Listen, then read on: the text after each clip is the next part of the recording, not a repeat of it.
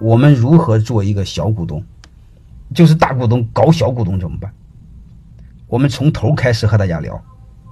就是如果你成为一家企业的小股东，你先确认你是小股东，明白了吗？自古名正言顺，名不正言不顺。你比如刚才那个鸟，说了一个，我三年前还小，我跟我同学一个人啊。和他同学合伙拿了三十五万，还认识了一哥哥做 KTV，什么玩意都没有写，这就比较麻烦。为什么？你把钱给了他，我问你一句话：这个钱你是捐给了他的，还是借给了他，还是投给了他？能听明白这意思了吗？如果这个钱你要捐给了他，一分钱你要不回来；如果这个的钱你借给了他，很简单，他只给你本钱，利息你没写，他就可以不给你。能明白了？但你要知道，这个通货膨胀是很厉害的。你要五年前的二十万和今年的和今天的二十万，它差大了，明白吗？五年前的二十万比现在的五十万都值钱的。先确认你们是股东，好吧？怎么确认是股东呢？你们记住两个标准，哪两个标准？第一，嗯，章程上有你的名字，专业用语就是化名册上有你的名字。能明白了吗？还有一个，这家公司财务给你写了一个写了一个证明，叫出资证明。千万你别傻里吧唧的，财务给你写了个收条。你比如你拿二十五万交进去，他给你拿个给写个收条，收条这事就回来。能明白的是吧？收条相当于他收了你的钱，将来之后他再还给你。他没说是，特别刚写个借条就更完蛋了。能理解什么意思了吧？啊，好吧。就是不管怎么了，他有验资证明、出资证明，还有股东的花名册，这个才证明你是一个真鸟，要不然你是个假鸟，说不明白。然后在下边你再和他谈一个事儿，就是我们假定你从零开始，能明白了吗？就是从零开始，我让你一步一步来，先教你阳招，我一会儿再教你阴招。这是第一点，啊，第二点呢，你在他入伙的时候，尽可能和他谈另外一个事儿。啊你公司很小的时候就不好说。我假定你公司有一定的规范的公司，你尽可能成为他公司的一个董事，能明白了吗？然后再就是尽可能成为他公司的一个什么董事呢？就会成为他公司的一个有否决权的董事。就是说白了，我成为公司的一个董事，大事儿我得同意，不同意这事儿办不了。能明白吗？我们小股东要尽可能争取一个董事席位。或者是尽可能有否决权的董事，当然，你如果小股东到什么程度，你大于三十三就会更好。大于三十三，说白了就是你在股东会层面就有否决权。那你说我在小于三十三，在股东会没有否决权怎么办？就是你可以和他谈，争取在董事会有否决权，而且要一个董事席位。能听懂吗？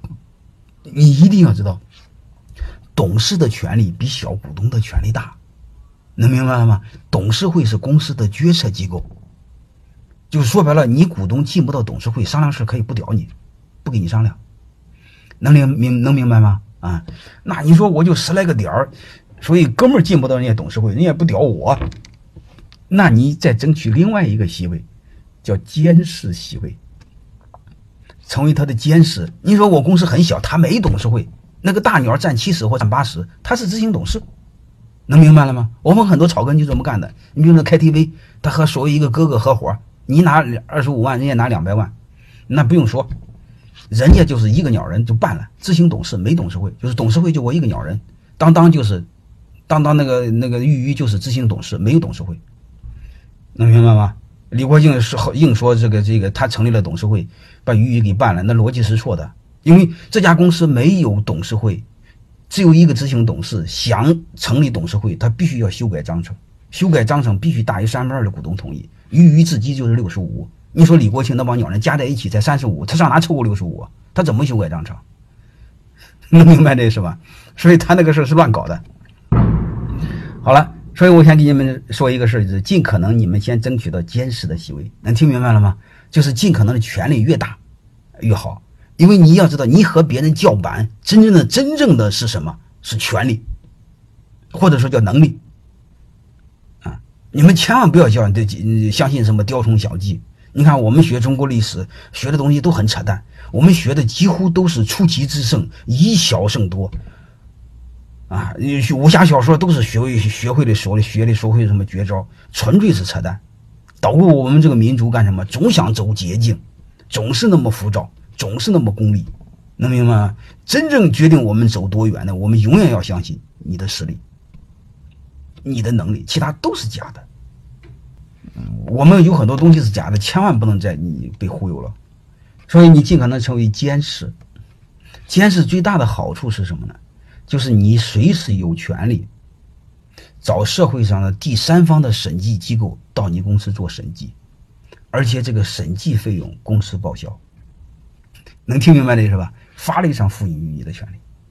如这个鸟人给你乱搞，你就要求审计，审计就要求报销。不报销，你到法院起诉他，这板上钉钉，你赢了。能明白这意思吧？你要知道，我们草根企业这玩意儿能审计吗？你弄他两下就把他弄个半死，他马上像孙子一样就投降了。能明白吗？你一审计费用他报销，审计出来结果，这玩意儿是不是证据？这时候你想怎么收拾他，是不是太容易了？能明白？他要不让审计，你马上起诉他。好了，我们再接着再聊。那你说？不行，我当时脑袋灌水了。嗯，他没让我当这个董事，也没让我当监事。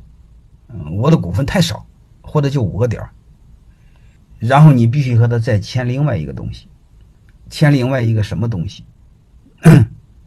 我随时保留股权转债权的权利，而且要求我的利息不低于十个点甚至直接写我的利益，我的利息是十个点、十五个点。能听明白这意思吗？你比如我投资二十五万，如果你每年分红低于我的预期，我保留一个权利，随时把我的股权转成债权，你按十个点或十五个点利息一次性给我。能明白了吗？因为你要知道，债股权这玩意儿打官司不好打，债权好打。这个债权你只要写给了他，只要有这个协议，你只要转成了债权，你给他要，他就会给你。因为你不给他，你到法院起诉他，保全你的资产，他的公司就会被查封。能明白这意思吗？这时候你会发现，他想想哪个对他的损失大。所以你会发现，他为了他为了他个人利益，他一定会说算了妈，算了算了，你股份退给你嘛，利息该怎么给你，分红该怎么给你。能明白这意思了吗？就叫股权再转权。法院最愿意干的就是查封民营老板的资产。是你们这帮鸟人被干过吗？一人告就查封你，还限制你三高高铁什么高呃高消费，还有什么有这回事吗？你们有经验吗？被搞过吗？这是三招了，我是不是教给你了？啊，三招了，好吧？成为他的董事有否决权，成为他的监事，然后就股权转债权。再另外再教你两招，也不算是阴招，这两招都可以。刚才那个同学说他投了钱。这个五年没给他分红，你查公司发，五年只要不分红，你有权利到法院申请公司破产，你到法院申请把公司给破产了就好了。这是第一点。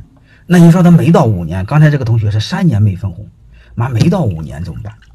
没到五年没问题，你查公司法，股股公司法专门有一句话，叫有我们有限责任公司的股东。有权利有权利了解公司的财务状况，就有权查阅公司的财务报表，还有一个有权查阅公司的账簿，能听明白了吗？就说白了，不但看你的报表，还有权查你的账。那你说他不让我查，不让你查，你到法院起诉他，法院一般是十五天内一定给你结果，你就可以查他的账，能理解了吧？啊，他造假也没问题，为什么呢？因为还有你一定要知道，这个报表可以造假，那个账可以造假，那个账下边是什么？你要求查看他的原始凭证，他的原始凭证没法造假，这个就够你用的。如果你找了一个很在行的人，他里边乱七八糟的东西太容易看到了，你随便看一个东西都行。你随便看一个东西，你到税务局里一搞他，他就毁了。能明白吗？税务局都能办他，这还不算是阳阴招，这是阳招，合理合法的搞他，能明白了吗？我再告诉你一个阴招，这玩意儿你需要需要忽悠他，因为我们有限公司很傻，你忽悠他这个不一定能用上，你试试好吧？我有好多学生就这么被办了。你是他的小股东，你一定要做一个什么事呢？你你你你类似像那李国庆似似的，你你你威风八面凛凛的，你去跑到财务部，你把账本子给他抱走。我好几个学生傻里吧唧的，就是被小股东把账本子给抱走了。而且我那个学生还傻里吧唧的带着财务经理到办公室过来找我怎么办？我当时把我的学生和我的财和他的财务经理骂了个狗血喷头。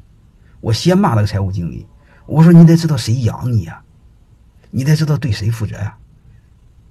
哦，你不对大股东负责，你对小股东负责，账本人把他给抱走了。妈，我们草根企业这个账，他要是报到税务局，这事他妈倒霉倒死了，这公司还能活下来吗？能听明白这意思吧？所以这就是阴招啊！你弄几个五大三粗的，就是像你们这帮鸟人，长得很流氓、很土匪那样，你把他财务黑乎住。你说我是这家公司股东，法律规定我有权利看账，把账给我拿过来，账本都给我看过来，然后你你说我抱回家看两天，过两天你送过来。因为很多会计傻里吧唧，他不懂，啊，你一黑户他就办了。完了，老板也傻呀。你们老板有几个鸟人明白的？你交代过你的财务吗？你没交代过，你没交代过，他碰到流氓像你们这么鸟儿不是什么好鸟，一黑户就黑户住了，把账本子报走再说。然后你将来装的和正人君子的似的。我作为股东，我了解一下公司财务，你把账给我，我两天之后、三天之后看完给你送过来。财务员一下被蒙上了，报走再说呀，好吧？傻财务什么什么鸟人都有多了。好吧，这几招够你们用了吧？